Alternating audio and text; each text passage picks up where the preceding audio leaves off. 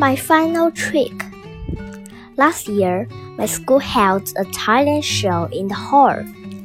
We all had to give a performance, like singing, dancing, or play music. I'm not very good at those, so I decided to perform some magic.